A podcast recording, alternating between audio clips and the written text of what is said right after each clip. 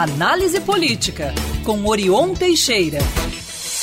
Olá, Orion, muito bom dia para você. Bem-vindo nesta sexta-feira. Bom dia, Luciana, Bruna, espectadores, ouvintes da Band News. Um prazer voltar a falar com vocês nesse dia tão especial deste ano que está indo. Exatamente. Falando neste ano que está indo embora, né? A gente quase dando as boas-vindas aí para 2023. Orion, as suas considerações finais em relação a 2022, claro, no que diz respeito aí à política. Luciana, são as melhores possíveis, porque o próprio momento, né, natalino, festas, isso nos inspira confiança, mais esperança, mudanças de governo especialmente, né? Nós estamos saindo de um governo federal, especialmente muito reprovado, que ignorou ah, as principais prioridades do país, especialmente na área da saúde, e teve a resposta que mereceu, porque mandato, mandato reprovado é mandato rejeitado e não renovado. Foi isso que aconteceu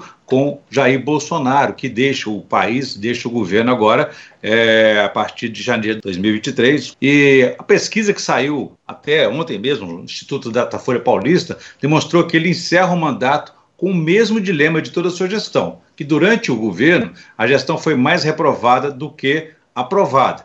De acordo com o Datafolha, então, é, a aprovação dele hoje está igual à reprovação ali na margem de erro. 39% dos brasileiros dizem que ele fez um governo bom, ótimo, enquanto que 37% o percebem como ruim, como péssimo. Né? Ali, um outro percentual de 24% consideraram ele uma administração regular, não opinaram, então, 1%. Então, a sondagem foi feita entre os dias 19 e 20 de dezembro, depois de ouvir 2.026 eleitores em 126 cidades, numa margem de erro de dois pontos percentuais com certeza o silêncio de Bolsonaro, o abandono que ele provocou aí na administração pública do próprio país nesses últimos, desde que perdeu a eleição, contribuiu para a melhora da avaliação dele você vê o tipo de interferência que ele, negativa que ele estava causando é, na população. Então, agora as expectativas são muito boas, nós temos um governo novo, da mudança, sob de nova direção no governo federal, com Lula chegando ao poder pela terceira vez, com muitas boas perspectivas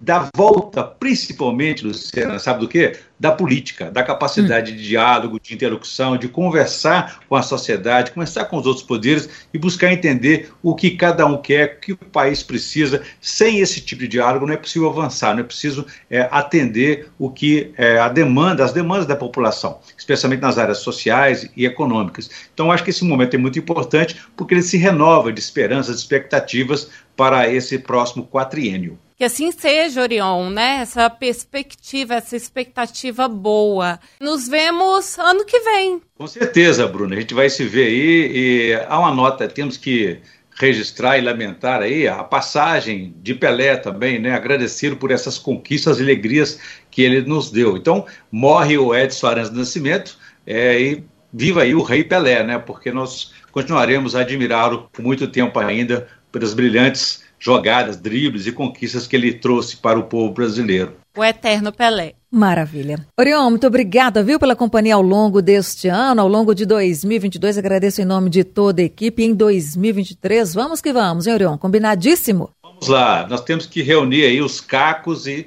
colar tudo para poder é, nos fortalecer cada vez mais. Foi um prazer muito grande estar com vocês, integrar essa equipe aí, e não só da equipe da Band, como de todos o conjunto de ouvintes né, que nos ajudaram a fazer e reconheceram criticaram, enfim, fizeram, fizemos um trabalho conjunto para trazer uma informação mais próxima da realidade possível, né? Nós temos que observar que os mineiros aí estão um pouco frustrados, especialmente os petistas, né, na composição do ministério do presidente Lula, não correspondeu, não compensou aquela importância, aquela relevância política da geopolítica de Minas Gerais perante o, o país, o único estado da região sudeste, né, que Lula venceu a eleição e sempre trazendo aquela tradição, aquela marca de que quem ganha aqui também vence no Brasil, e o Estado continental com 853 municípios, né? Mas é importante que, já que a representação não se dá de forma geográfica, que ela se dê em forma de políticas públicas e que projetos ainda é,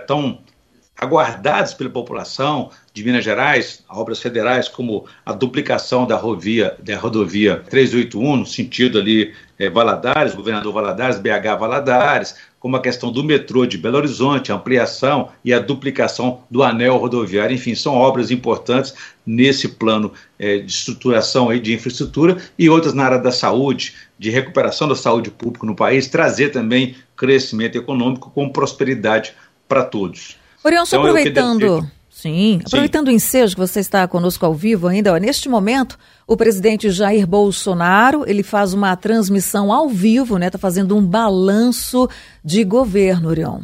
Vai fazer o esforço para tentar né, encerrar seu mandato.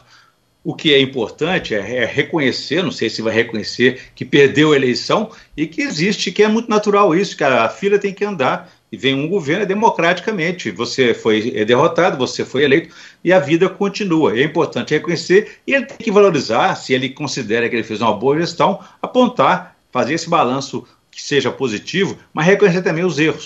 Foram muitos erros, tanto é que pela primeira vez na história recente da, da política brasileira, um presidente perde a reeleição desde a redemocratização do país em 80 e no caso a eleição aconteceu, a primeira eleição presidencial em 89, foi o primeiro presidente a perder a reeleição, exatamente porque não teve, não fez uma boa gestão. Precisa reconhecer esses erros aí. E se quiser voltar, se prepare melhor, se organize e venha de forma democraticamente daqui a quatro anos tentando se eleger. Caso contrário, não existe, como ele costuma dizer, não existe espaço, oportunidade para fazer algo fora das quatro linhas. As quatro linhas são a Constituição, ela precisa ser respeitada. Orion, obrigada mais uma vez, viu? Feliz ano novo e ó, até ano que vem. Com certeza, ô, ô, Luciana. Um abraço para todos vocês também, nossos ouvintes, Bruna, Murilo, que hoje está de folga, Lucas, você, Luciana. Eu desejo a todos um feliz novo ano, com muita saúde, vacinas em dia e democracia com alegria de viver. Um abraço a todos e façamos aí um bom 2023. Façamos, Orion.